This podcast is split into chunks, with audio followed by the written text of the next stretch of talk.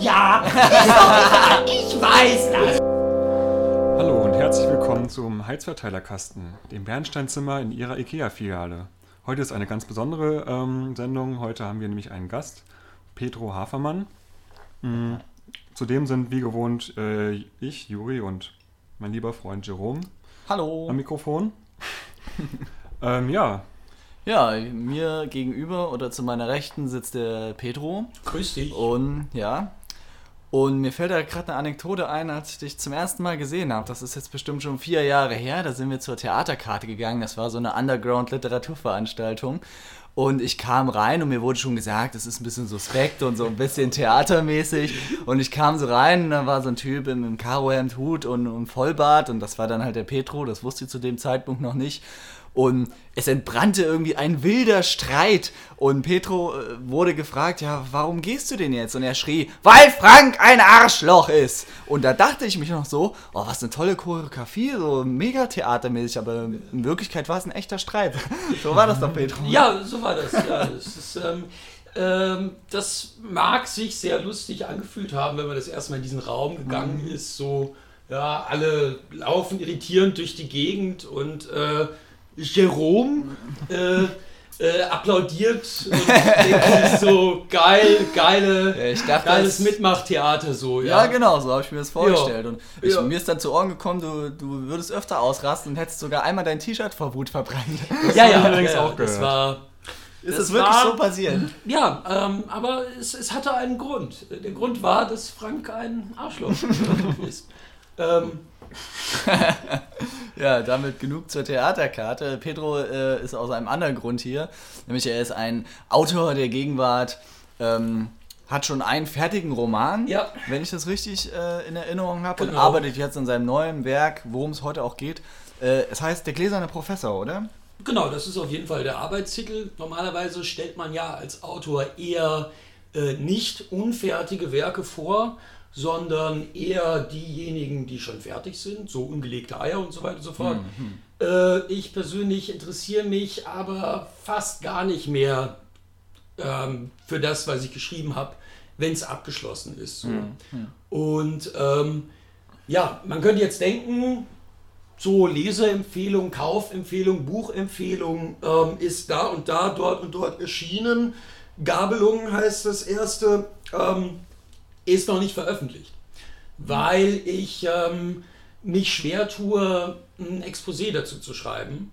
Und Exposé ist so eine Art Zusammenfassung, größerer Klappentext. Genau? Ja. genau, ja. Weil es ab einem Zeitpunkt nicht mehr um die Handlung geht, habe ich mir gedacht, so ähm, ist es schwierig, nur die Handlung zusammenzufassen. Und ich weiß ehrlich gesagt nicht, wie ich, wie ich in der Zusammenfassung dem gerecht werden kann. Ich bin dann eher zu kurz und es kommt nicht das rüber, äh, worum es eigentlich geht. Und ähm, also, wenn ich meine Exposés äh, lesen würde zu dem Buch, dann äh, würde ich es wahrscheinlich nicht mir angucken. So. Und äh, das liegt unter anderem daran, dass es im ersten Teil sehr viele verschiedene Hauptfiguren gibt. Also in deinem ist, ersten äh, im Roman. ersten Roman. Gabelung. Genau, Gabelung. Äh, mehrere Hauptfiguren gibt. Die Handlung spielt an einem Tag, aber läuft dreimal unterschiedlich ab. So Eigentlich Lola geht's- Rent-mäßig. so Lola Rent-mäßig, Mhm. genau so erkläre ich es auch oft. Und damit geht es aber gar nicht mehr wirklich um die Figuren. Und äh, mir ist aufgefallen, so, naja, ähm, versuch doch einfach mal, damit du es hinterher besser zusammenfassen kannst, deinen Zweitling ähm, so anzugehen, dass er sich einfach zusammenfassen kann und bereits bei einer Ein-Satz-Zusammenfassung ähm, Lust macht, reinzulesen. So. Und genau. Ja, genau. Der, der Juri äh, hat die Leseprobe gelesen. Ich war wie immer zu faul. Ähm, und wir hatten jetzt vorher ein bisschen abgesprochen, dass äh, der Juri das vielleicht kurz zusammenfasst, damit auch interessant für, Ja. für dich auch, äh, wie das so ein Außenstehender jetzt zusammenfassen würde. Genau. Äh, ich versuche es jetzt mal zusammenzufassen und versuche dem Inhalt gerecht zu werden, den ich gelesen habe. Wenn jetzt irgendwas noch hinzuzufügen ist, dann, dann machst du das einfach, Pedro. Also es geht im Wesentlichen um einen Studenten, der bei äh, seinem Professor oder seinem Professor, der gleichzeitig auch sein Vorgesetzter ist, denn der Student ist Tutor, Wird. wird, Wird. Tutor, Ist noch ähm, nicht. Nee. unterkommt und ähm, Unterschlupf bekommt, aus dem Grund, dass äh, seine Wohnung abgebrannt ist. Äh, der Student kommt gerade aus ähm, Bulgarien, äh, hat eine lange Fernbusreise hinter sich und findet dort dann äh, seine Wohnung verbrannt vor. Und in seiner Not ähm, ja, bekommt er Unterschlupf bei seinem Professor. Ähm, die, ähm, ja, die Leseprobe beginnt damit, dass die Tür, Tür geöffnet wird und ähm, mit einem ja ganz bezeichnet, einer ganz bezeichnenden Szene, wie ich finde, weil ähm, dieses, ähm, ja, die, die Gespräche und das Verhalten des Professors gegenüber den Studenten ist geprägt von Unsicherheiten und ja, äh, Höflichkeitsversuchen, äh, die, äh, ja, es ist einfach äh, eine angespannte Stimmung, irgendwie weiß keiner von beiden, wie er mit dem anderen umgehen soll. Und auch der äh, Student ist ja, ein, ein äh, geprägt von, von relativ auch tollpatschigen Verhalten, kann man so sagen. Mhm. Und dann ähm, kommen beide in die Wohnung. Es geht darum, äh, wie Essen zu beschaffen ist, ganz rudimentär erstmal. So WG-mäßig. Äh, genau, ja.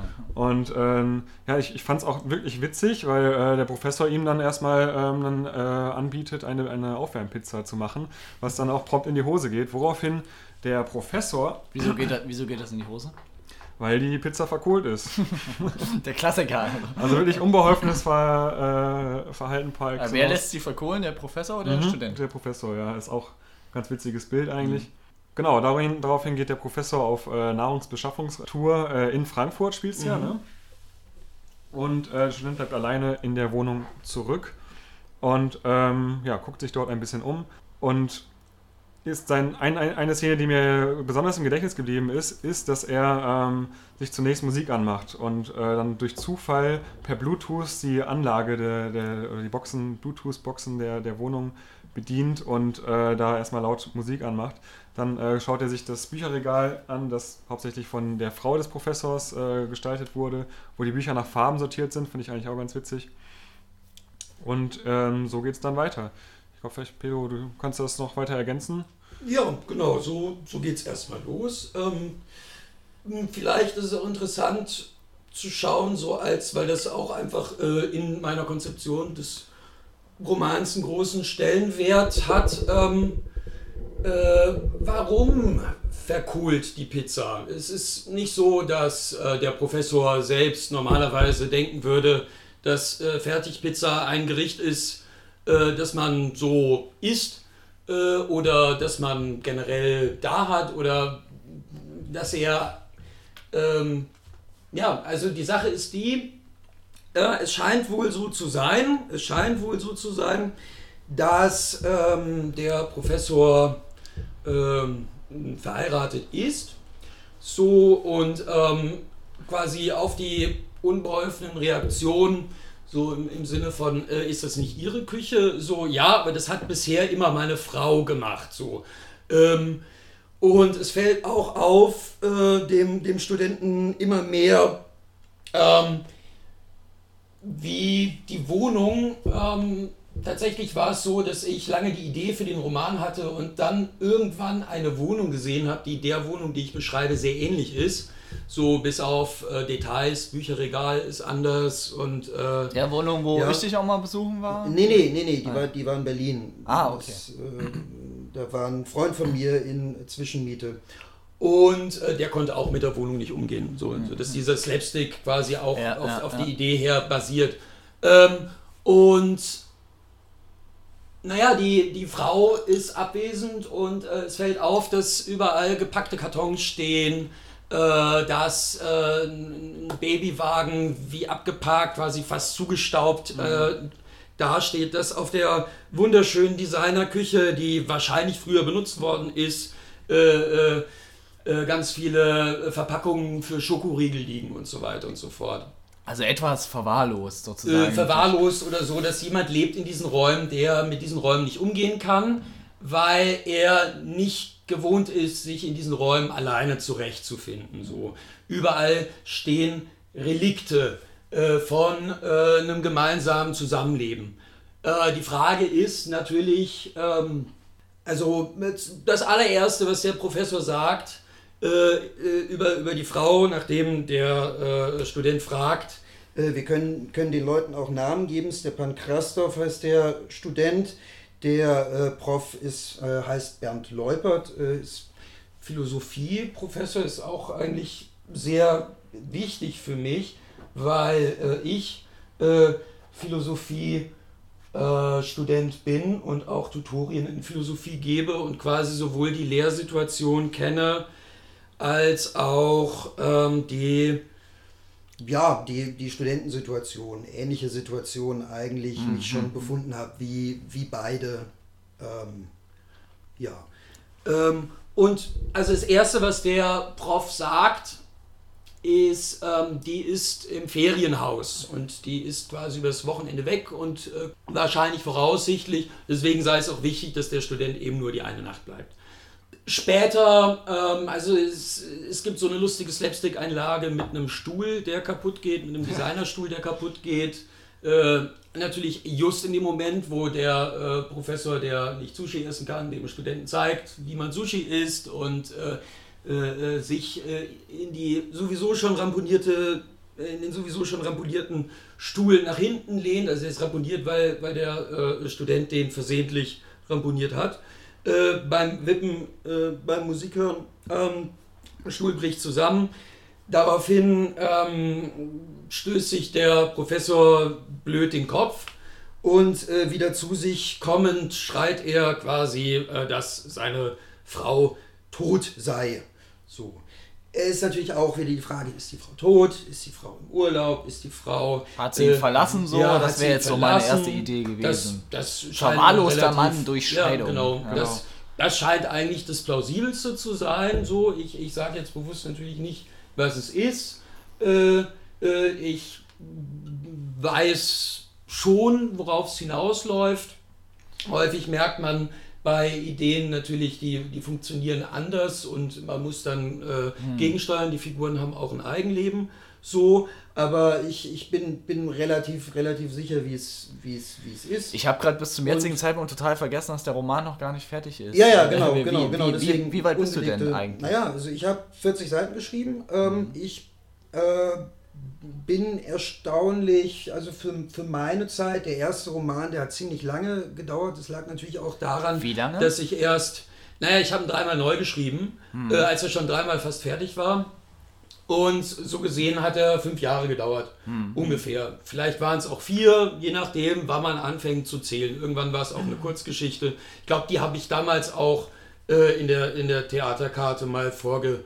Die mit dem Adler, mit seinen verschimmelten Flügen? Nein, nein, nein, nein, nein, nein, nein, nein, okay. nein, nein, Das war, das war auch, ja, aber egal. Ich würde dich ganz gern was zu diesem Professor Leupert äh, ja. fragen, und zwar ist mir eine Stelle ganz besonders im Gedächtnis geblieben. Ähm, Professor Leupert als äh, Philosophie-Professor, über den sagst du folgendes. Ähm, Professor Bernd Leupert hasste die Philosophie. Mhm. Vielleicht war Hass hierfür auch der falsche Ausdruck. Es war mehr so, dass er sie für belanglos hielt.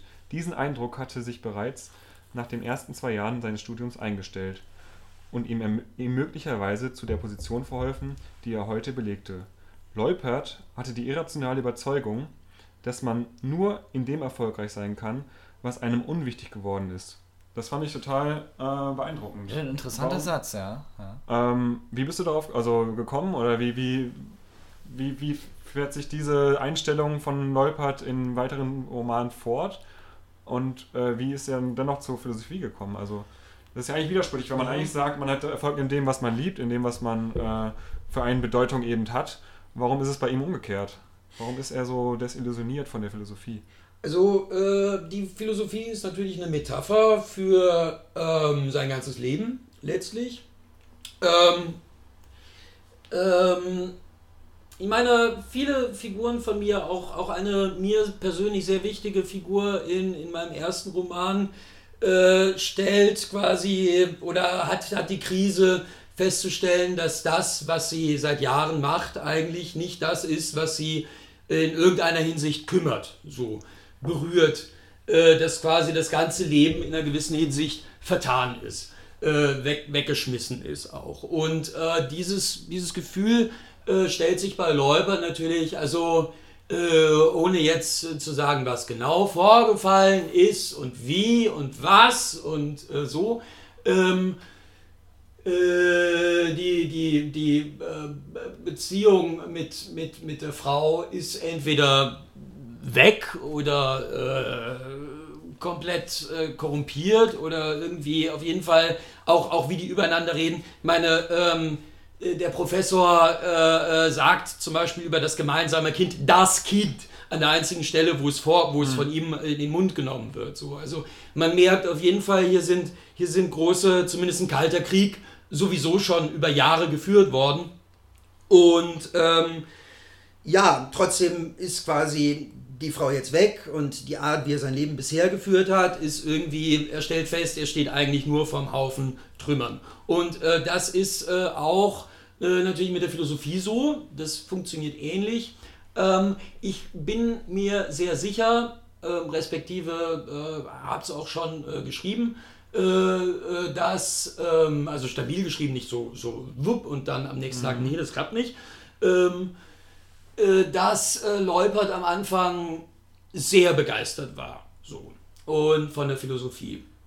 Und äh, im, im, Laufe der Zeit irgendwie äh, festgestellt hat, äh, dass, äh, dass, dass sein Leben nicht so ist, wie er es gern hätte und das ein wenig auch auf die Philosophie geschoben hat. Mhm. So. Also das wäre jetzt meine Interpretation. So.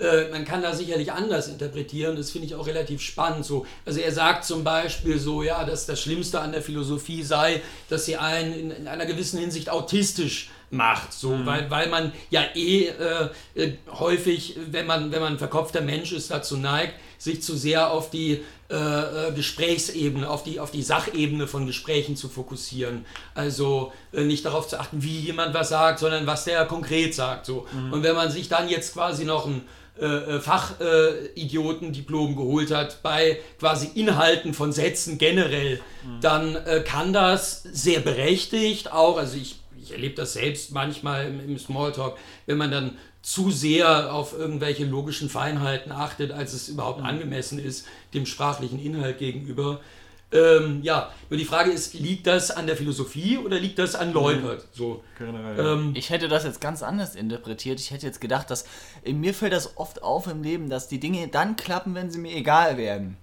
So, dass wenn man da nicht mehr das ganze Herzblut rein investiert und die Dinge einfach nur so nebenbei laufen lässt, dann funktionieren die oft viel besser. Und ich hätte ja. das jetzt als Selbstschutz des Professors Leupert interpretiert, dass er äh, sein Lebensziel ihm egal geworden ist, weil er Angst hat, dass es sonst schief geht. Ah ja, das, das wäre auch eine Möglichkeit. Ähm, hm, ich, ich, ich glaube, ähm, äh, durch, durch die Art, also er, ist so einer dieser typischen literarischen Figuren wie quasi, sag ich mal, äh, Aschenbach von, von, von Thomas Mann, der, äh, der, der unter so einer Art Druck, selbstgemachtem Druck steht, unter einem Ventil steht, seit Jahren äh, äh, und, und nicht klarkommt hm. mit sich. Ja, ja. So. Und ähm, ähm, also ich, ich meine, das Lustige ist, wenn man, wenn man die Figuren selbst schreibt, so und dann natürlich auch teilweise Anteile von, von sich selbst äh, hineinsetzt, teilweise auch, also äh, äh er erinnert in, in, in vielem an, an, einen, an einen Prof, den ich mal hatte. Äh, äh, aber halt nur von der Art zu sprechen, von der Art sich zu bewegen, mhm. Vielleicht auch von der Klischeevorstellung, die man von ihm hat und die man von dieser Figur bilden könnte. Aber äh, das sind ganz unterschiedliche Arten. Also ich glaube, diese Person, äh, äh die an ihn erinnern könnte, äh, äh, hasst nicht die Philosophie. Mhm. So. Also, und er Alles hasst natürlich so auch nicht die Philosophie. aneinandergesetzt. Ist, er, er, er, ist generell, und das ist auch so eine, so eine Sache, die, die ich beschreiben will, auch, ähm, äh, weil, weil ich glaube, dass, dass Menschen das häufig sind, also ich bin das auch, äh, widersprüchlich im Denken. So. Mhm. Also er sagt an vielen Stellen, das, was er am meisten hasst, ist Unehrlichkeit. Er sei äh, als äh, Philosophie-Professor äh, der Ehrlichkeit verpflichtet und könnte es nicht ausstehen, wenn andere ihn, ihn belügen und so weiter und so fort. Dabei äh, tut er so häufig Lügen, dass es quasi äh, fast schon wie, wie eine Art Thema ist seiner Person, dass quasi mh, mm, ich als Beschreibung, wann er etwas sagt, also natürlich nicht immer, er lügt mhm. ja nicht immer, mhm. häufig sage, Komma, Log läupert. Komma und dann halt ja, weiter ja, ja, spreche so. Weil, weil, weil das Lügen quasi ist ähm, auch um natürlich die eigene Autorität als äh, Prof aufrechtzuerhalten. So, er darf sich keine Blöße geben, ist aber, und das ist das, aus, aus Gutherzigkeit würde er selbst sagen, lässt er diesen Studenten in seine Wohnung, weil, weil der Obdach sucht und äh, äh, ja, äh, sieht dann den ganzen, die ganzen Sachen, die er eigentlich vor sich selbst eigentlich verbergen will, dass äh, sein ganzes Leben halt in Trümmern ist. Der, der steht unter einem unglaublichen Druck und dann natürlich auch, was werden die Leute an der Uni sagen? Ich meine, dieser, dieser Student, der könnte ja quasi, die, die Semesterferien sind gerade vorbei, äh, der, der, der könnte am nächsten Tag zur Uni rennen und, und allen Leuten sagen, äh, wie, wie dreckig es mir geht halt, ja. Und äh, deswegen erst recht keine Blöße zeigen. Und dann natürlich auch die Angst, gehe ich falsch mit ihm um? So an einer Stelle. Äh, Ich glaube, das durchzieht auch den ganzen äh, Ausschnitt. Ja. gehe geh ich falsch mit ihm um. ja, ja, Dieses, ja, ja. Ähm, auf auf äh, St äh, Stefans äh, Seite, ähm, dass, oh mein Gott, ich bin beim Professor zu Hause und Ja. äh, wie verhalte ich mich jetzt? Bloß nichts falsch machen. Auf der Professorenseite ähm, aber gen genauso eine Unsicher Unsicherheit und die durchzieht Ja. das Ganze und es macht auch unglaublich aus. Man kann diese Spannung förmlich fühlen. Ähm, des, der, der beiden, wie, wie, wie man nicht miteinander umgehen kann. Das ist genauso wie wenn man jemanden trifft und nicht weiß, wie man ihn begrüßen soll oder was man zu ihm Genau, sagt oder genau, ja. unangenehmer Smalltalk. Also genau das ist es und das äh, fasst du da eigentlich echt ganz gut ähm, in Worte, finde ich. Das ist echt gut. Aber vielleicht nochmal zu dem, wie ich das interpretiert Mhm. habe, mit dem, dass er, dass man erfolgreich in dem ist, was eine Bedeutung, keine Bedeutung für einen hat. Mich hat das an Gerd Postel erinnert, den ähm, Ja, ja, ja, ja, ja, äh, ja. Also ja. wirklich ein, ein, ein, ein Briefträger, der äh, sich als Chefarzt einer ähm, psychiatrischen Kli- Klinik ähm, ausgegeben hat und ähm, ich glaube über zwei Jahre Ja. dort praktiziert hat, das Gehalt bezogen hat und ähm, wirklich sehr beliebt war unter seinen Mhm. Kolle- Kollegen, renommiert war. Und äh, durch einen blöden Zufall, also wirklich einen Zufall, kam es dann raus über eine Patientin, dass er wirklich gar nicht studiert hat und das Ganze quasi ein Betrüger ist. Und ähm, den, diese ganze Geschichte finde ich absolut äh, beeindruckend. Ja, Der- und das zeigt aber auch, dass er in seinem Beruf unglaublichen Erfolg hatte. Er hat Diagnosen gestellt, er hat äh, Medikamente verschrieben, ähm, alles, was dazugehört. Ähm, und es- ich finde es auch ganz interessant, ihn mal in, in Interviews zu Mhm. sehen, ähm, weil er ein davon auch riesiges Arschloch, aber ein Ja. so intelligentes. Absolut, Ja. absolut. Ich fand ihn total Und- sympathisch. Ja, ja, Ähm, ja, ja, weil ja. er ist ein Arschloch. So. Wobei man da vielleicht nicht von Bedeutungslosigkeit. Ich glaube, er hat schon Gefallen gefunden an, diesen, an diesen, Ja. dieser Tätigkeit Ja. und an, an, den, an der. An Ja, der war ja auch bei, äh, bei Böhmermann, Schulz und Böhmermann oder Genau, Rausch und genau. Böhmermann. Und ich finde, Nee, da wurde Schulz und Böhmermann. Schulz und Böhmermann. Ja, ich Das fand, da, da wurde der völlig falsch, ja. falsch gehandhabt. Da hat der Böhmermann immer wieder drauf pochen müssen. Ja, aber du hast ja kein Diplom. Aber der hat überhaupt nicht verstanden, meiner Meinung nach, worum es da eigentlich geht, dass er die, Er Tätigkeit trotzdem ausüben kann. Ja. Ja. natürlich war er ein Betrüger, aber das ändert ja trotzdem nichts an der Tatsache, dass er das ja genauso kann wie einer, ganz- der das Diplom hat. Ja, aus äh, ganz die, die, die Sache ist aber nicht, also er, er hat scheiße gehandelt. Die Sache ist, was sagt das über den medizinischen Betrieb? Was sagt das über, äh, über Chefärzte? Ja, die, also, ich habe von einigen gehört, die relativ scheiße sind so. Ja, äh, äh, das heißt, äh, heißt nicht unbedingt, dass Postel was Gutes gemacht hat. So. Aber, ähm, um wieder auf den Roman zurückzukommen, ich denke mir, äh, wie ich die Figur angelegt habe, äh, vielleicht wünscht sie sich, äh, äh, sich nicht zu kümmern. So, weil, weil ich meine, wir, wir hören ja, dass er sagt, Philosophie bedeutet nichts. Wir hören an anderen Stellen, wie er, wie er sagt, äh, ja, aber äh, gleichzeitig hat er ein sehr striktes, striktes System von moralischen Überzeugungen. Er ist äh, Professor der praktischen Philosophie, also das ist seine Kerndisziplin. Und kann die auch alle philosophisch äh, begründen so. Und äh, jede Meinung, die von seiner abweicht, ist falsch. Was er direkt sagt, nachdem er sagt, dass freies, äh, eigenes Denk eigenständiges Denken besonders wichtig sei.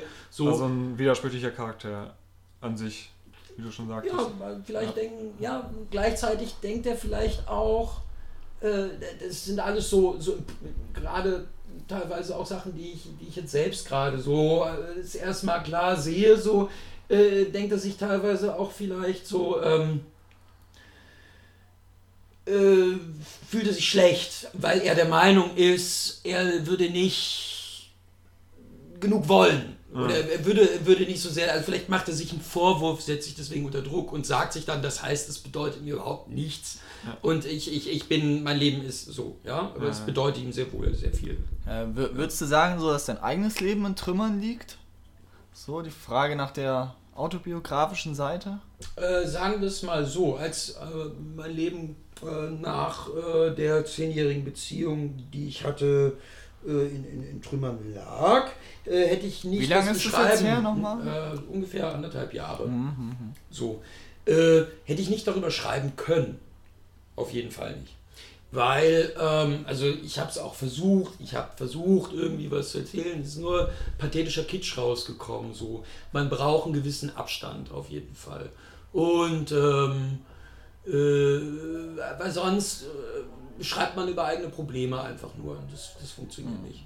Äh, gleichzeitig ähm, mh, mm, es, es, es geht natürlich auch um die Frau. Die Frau ist, ist, ist sehr anders als äh, meine äh, ehemalige Beziehungspartnerin.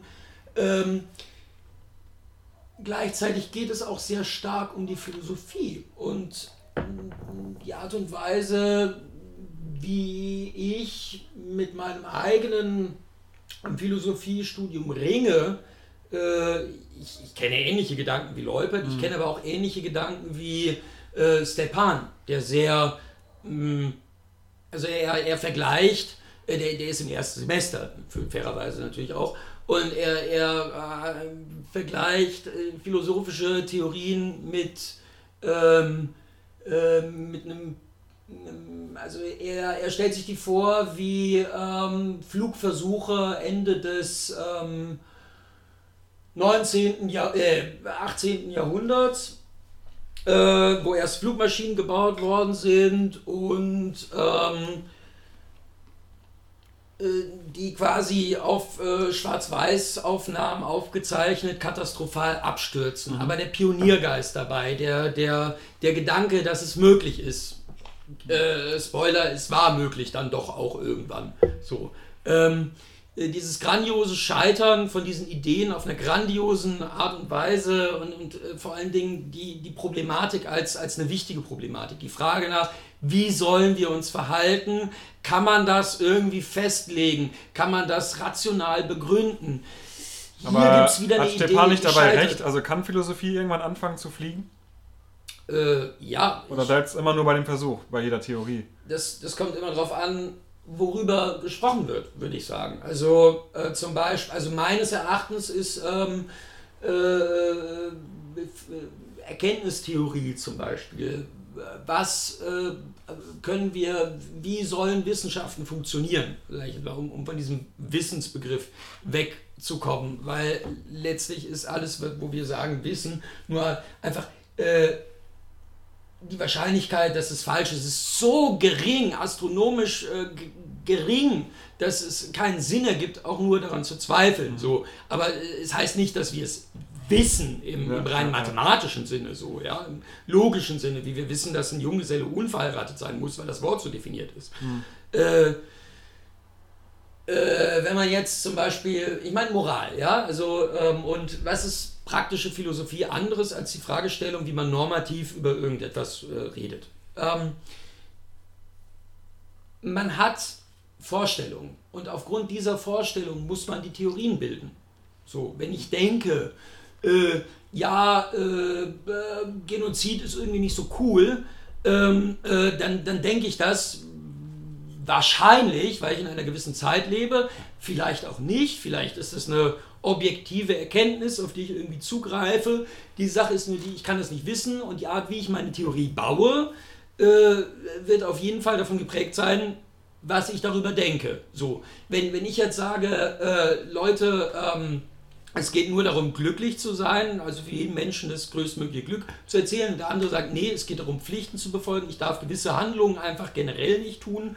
Ja, wer hat dann recht? Kann man das überhaupt äh, feststellen? Nein, kann man nicht. Mhm. So, wenn dann nach dem demokratischen Prinzip in dieser Zeit äh, waren mehr Leute davon überzeugt, oder in, in diesem Teil der Welt. So, ja? Äh, das sind alles äh, Fragen, die, die Intuitionen sind. Ja.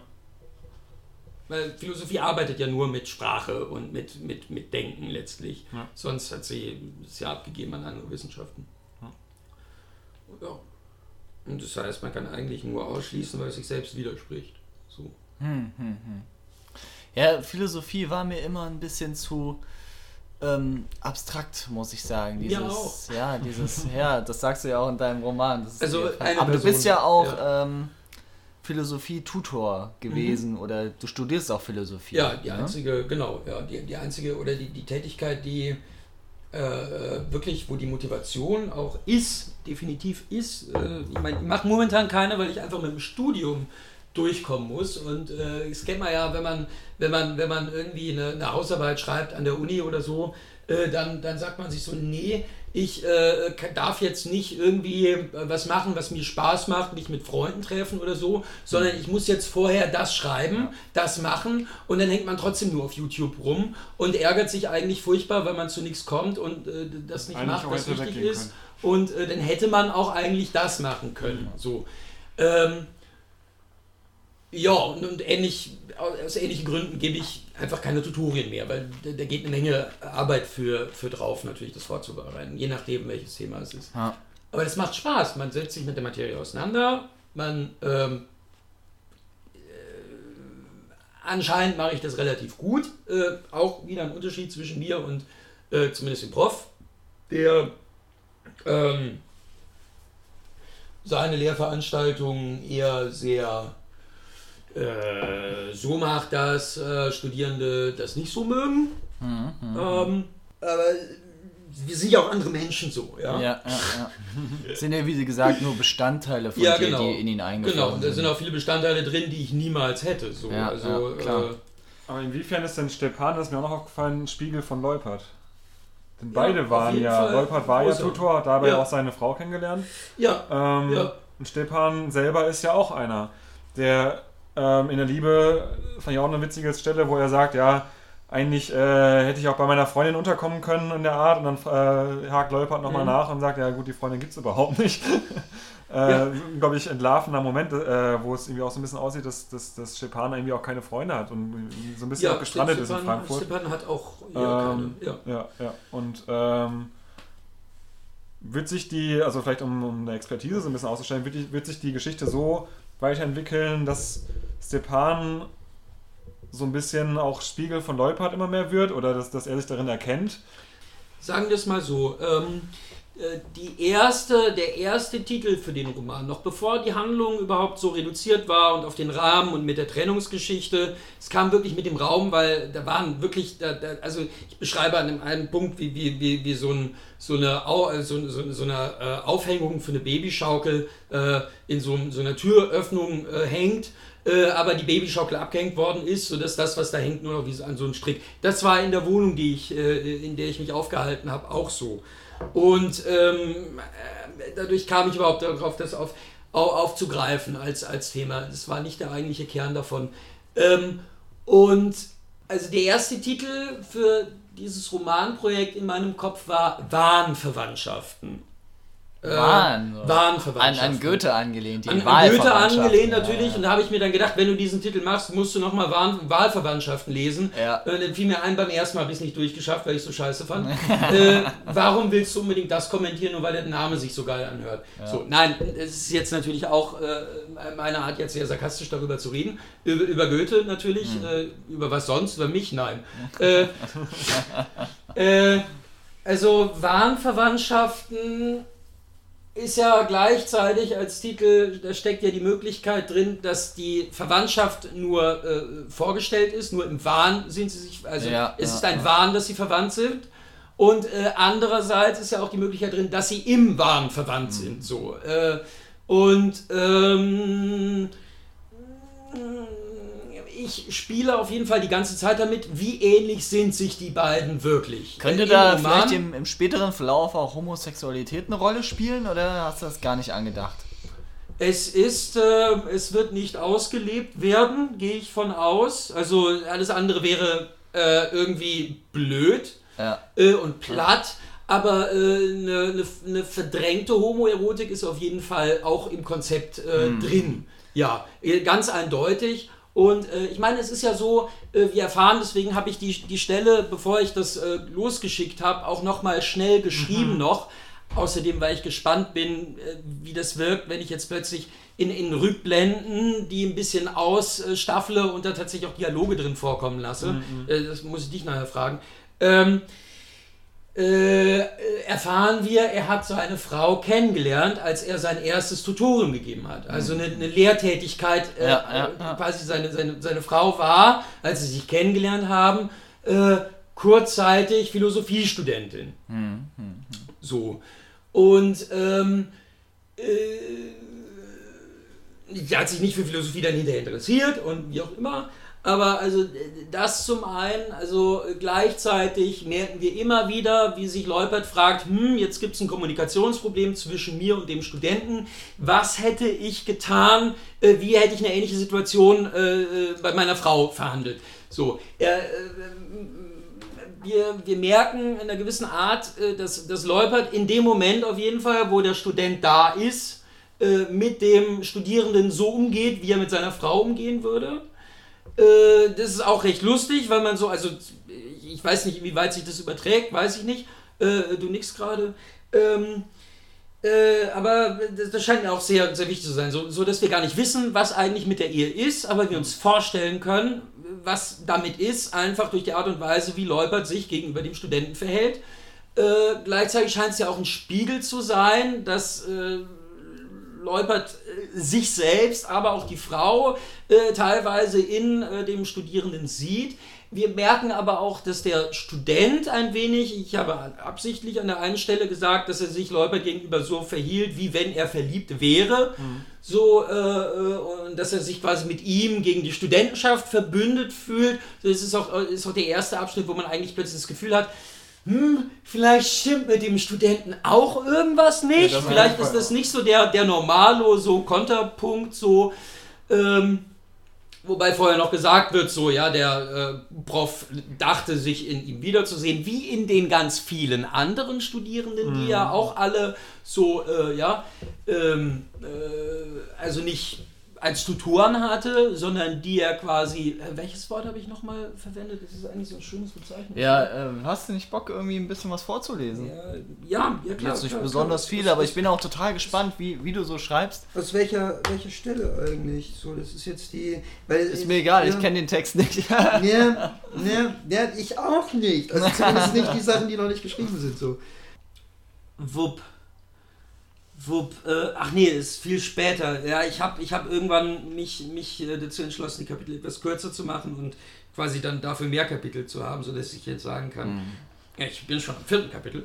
Ähm, Ja, vielleicht können wir die Lücke damit füllen, dass du was, uns was über diese E-Zigarette erzählst, die du da in der Hand hast. Hast du aufgehört zu rauchen? ja, das ich habe jetzt aufgehört zu das rauchen. hätte ich gar nicht zugetraut, dass du so ein Ding Ja. überhaupt in die Hand Ja, nimmst. es ist auch das erste Bier, was ich seit zwei Wochen trinke. So, Ja? Ich hatte, ich Wow. hatte, ich hatte so ein bisschen Angst, so, äh, dass ich ähm, mh, abhängig, also nee, das stimmt nicht ganz. ja, ja, Ich ja, so, die, so der kleine kennt, Leupert in mir man. log, Ja, ja. der kleine Leupert in mir log, äh, so, ich, ich habe eine Woche äh, nicht, nicht getrunken und dann habe ich gemerkt, es geht und habe dann ein Bier getrunken und habe dann irgendwie vier Tage später ein Bier getrunken und jetzt sitze ich äh, ah, nee, in, in der Fachschaft Philosophie. Ich war seit zwei Wochen wieder in der Philosophie und dachte mir so, ich kann nicht im Philosophieunterricht sein, ohne mich zu äh, an der Uni sein, ohne äh, wieder mein Klischee, der betrunkene Pero zu sein, der schlechte Witze reißt. So. Ja, ich habe ja immer an der Uni getroffen, da haben wir dann äh, Ja. so, so 303er aus der Ja, Mensa ja, ja, ja, ja, getrunken, ja, ja, so ja, mitten ja. am Tag.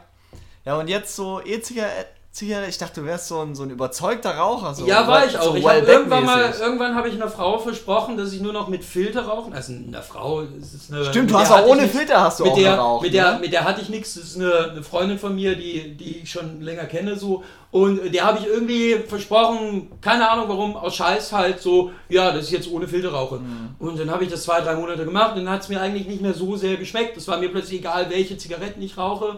Und Ja, Äh, ja, dann, dann macht es mir jetzt auch nicht mehr so viel aus, sich einzugestehen, dass es nur um, ums Nikotin geht. Und äh, dann kann man auch langsam reduzieren. Außerdem, da das Amelie, in dem ich ja, kann, ich arbeite. das, kann ich das mal probieren? Ich hab's, äh, hab's ja, noch nie gemacht. Es schmeckt nur nach Menthol, weil es relativ Also ich äh, schonend ist für so die Anlage. einfach ganz normal dran ziehen. Ja, du kannst sogar auch puffen äh, und dann in den Mund ziehen, wie man das äh, bei Zigaretten ja oft macht. Okay, ich glaube, ich muss ein bisschen Dollar ziehen. Ja, ich glaube auch. Oh, das kratzt ja auch. Viel schlimmer als richtige Zigaretten. Ja, oh, und, und die, ist die, die, Nikotinstärke Lippen schmecken, die Lippen schmecken jetzt auch so leicht süßlich. Ja. Okay, ich fühle mich leicht verändert. Ja, ah, ich, ich mache vielleicht einfach das, das Nebeneinander, äh, dass ich jetzt einfach kurz quasi zwei Seiten anlese. Man kann es ja, ja irgendwie zusammenstutzen, wenn es zu lang sein sollte. Ähm, ich ähm, fange quasi an mit einer Art Monolog und ende dann äh, mit Szene. Okay. Äh, ist eine Stelle, wo wieder das, also die gleichen Themen werden immer wieder aufgegriffen. Mhm. Genauso wie Mhm. dieser zerbrochene Stuhl ständig vorkommt, äh, kommt natürlich auch Leuperts Hass auf die Philosophie ständig vor. Das Ärgste an der Philosophie war für Herrn Leupert, dass sie denjenigen, der sie betreibt, unfreiwillig auf eine gewisse metaphorische Art autistisch werden lässt.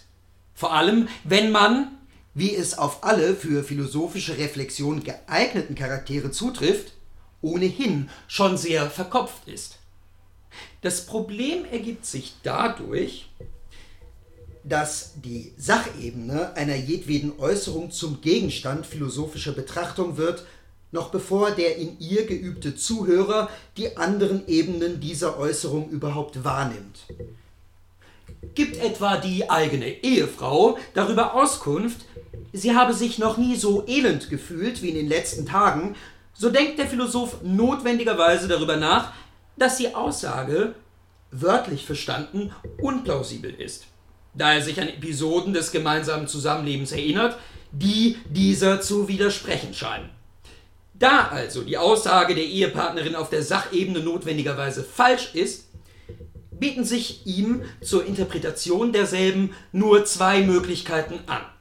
Entweder lügt die Ehefrau oder sie ist sich dessen nicht mehr bewusst, dass sie, um ein harmloses, aber offensichtliches Beispiel zu nennen, am dritten Abend der gemeinsamen Flitterwochen mehrere Stunden herumgeschrien, Kleider zerrissen und Gegenstände vom Balkon geschmissen hatte. Und genau diese beiden Alternativen wird der Philosoph seiner Ehefrau vorhalten.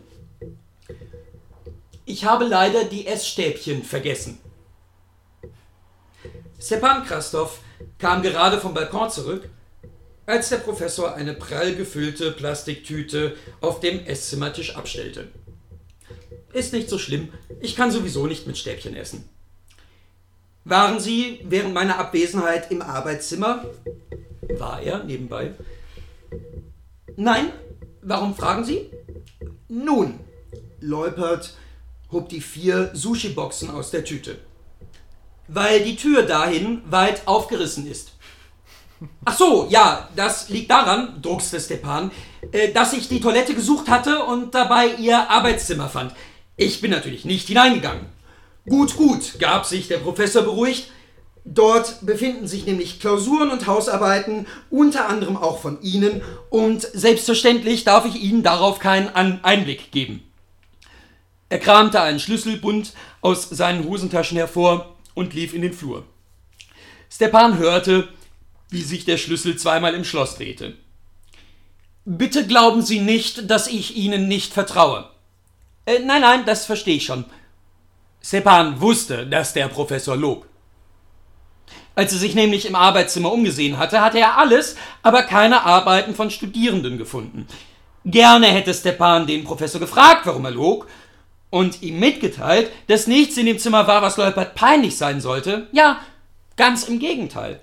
Überhaupt würde er mit dem Professor gern über das eine oder andere reden, was sich in dem Zimmer befand, aber er wusste, dass er dafür zugeben musste, darin gewesen zu sein, und das ging natürlich nicht an. Ich hoffe, Sie mögen Sushi, rief der Professor, der, da er nicht wusste, wie ohne Essstäbchen am sinnvollsten mit der Nahrung zu verfahren war, mit je zwei Tellern, Gabeln, Messern und Löffeln bewaffnet zurückkehrte. Das hoffe ich auch, rief Stepan. Wieso das? Ich habe noch nie Sushi gegessen. Leupert überlegte, ob er dies ebenfalls zugeben sollte, entschied sich aber dazu zu schweigen, während er das Besteck auf dem Tisch verteilte und den Inhalt der entsprechenden Plastikverpackungen auf den Tellern leerte. Diese Troglodyten haben mir das Zeug kalt gegeben, bemerkte Leupert und ging in die Küche, um die Teller nacheinander in der Mikrowelle aufzuwärmen. Troglodyten? rief Stepan dem Professor fragend hinterher. Sie kennen den Begriff nicht?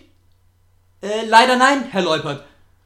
So nannte Herodot gewisse nordafrikanische Völker, die sich von rohem Fisch und Eidechsen ernährten, in Höhlen lebten und sich wie Fledermäuse mittels Klicklauten untereinander verständigten, auch wenn es diese Völker wahrscheinlich so nie gegeben hat. Man verwendet den Begriff Troglodyt jedenfalls für einen unzivilisierten rohen Menschen ohne Kultur. So, das Sushi ist warm. Lassen Sie uns essen. An der Stelle Ja, schön. beende ich mal die Textprobe. Ja, ganz vergessen, was du für einen Lesestyle hast. So hörbuchmäßig. Schön. Ja. Bisschen Dirk Bach-Style. Geil. Naja, hört sich auf jeden Fall. Mehr so Ballermann lesen. 6 so. Ja, ich, ich habe ja den Ausschnitt noch. Ich habe hab echt Lust, den zu lesen. Ich glaube, das werde ich die Tage auf jeden Fall mal machen. Ich habe ihm Geld gezahlt, dass er das sagt.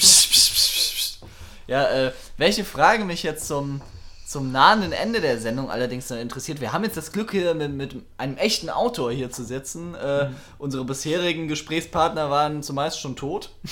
du sitzt hier quicklebendig und äh, wie, ist, wie, wie lebt sich denn so? Als, Harakiri! wie lebt sich denn so als, als Autor? Wie viel schreibst du äh, und wie schreibst du und vor allem, was ist eine Normseite Roman? Das habe ich neulich bei dir auf Facebook gesehen und äh, konnte mir dann nicht weiterhelfen, was eine Normseite Roman ist. Das ist eine Normseite Roman.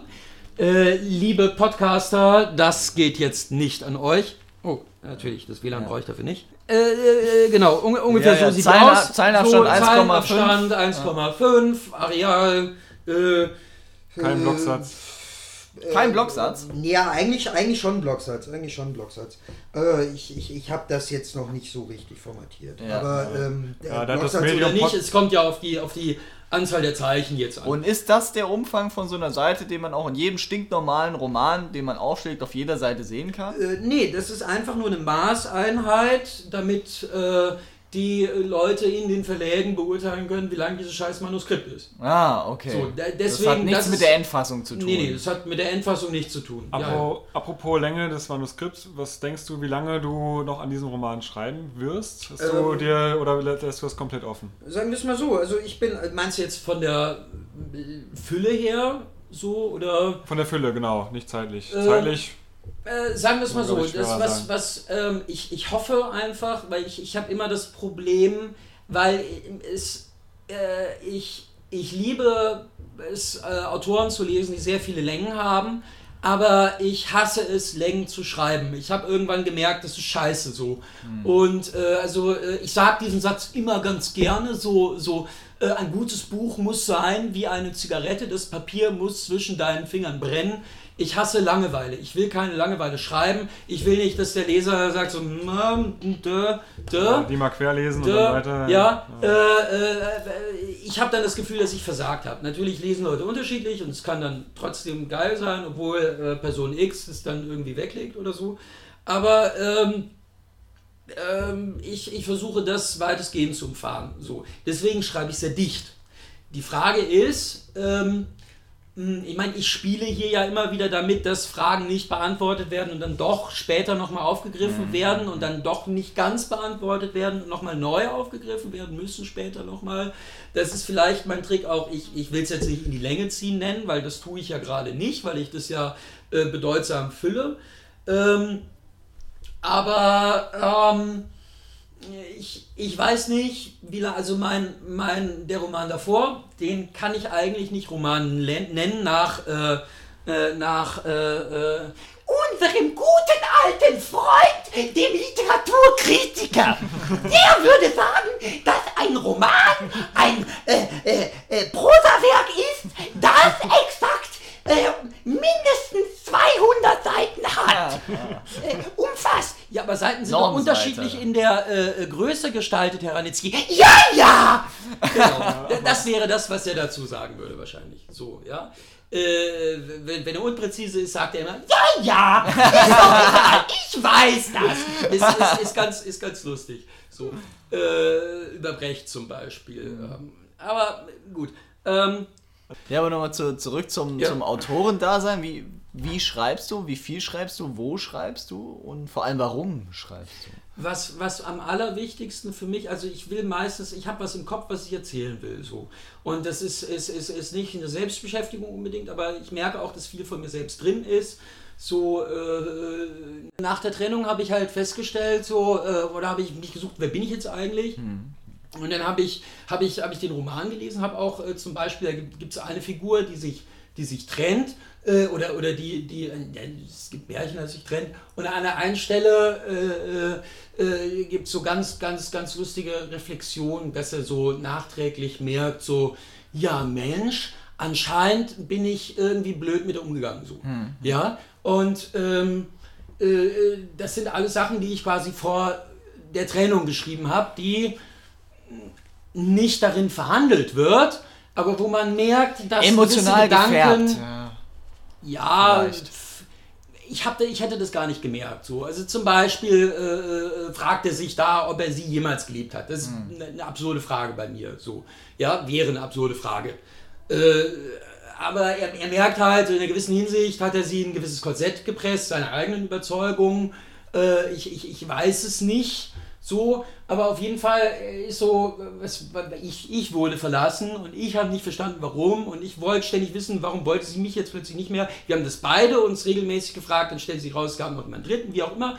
Äh, äh, äh, anscheinend ist ihr das dann auch aufgefallen, dass es vielleicht relevant war dafür, dass sie mich verlassen hat, so, keine Ahnung. Ähm, und äh, also diesen Gedanken habe ich von mir gelesen Ja, in einem ja. anderen Werk. So, Ja, weißt du? So, so, so, also natürlich geht es schon hier und da um mich, aber also retrospektiv, ich beschäftige mich mit Themen, die mich interessieren.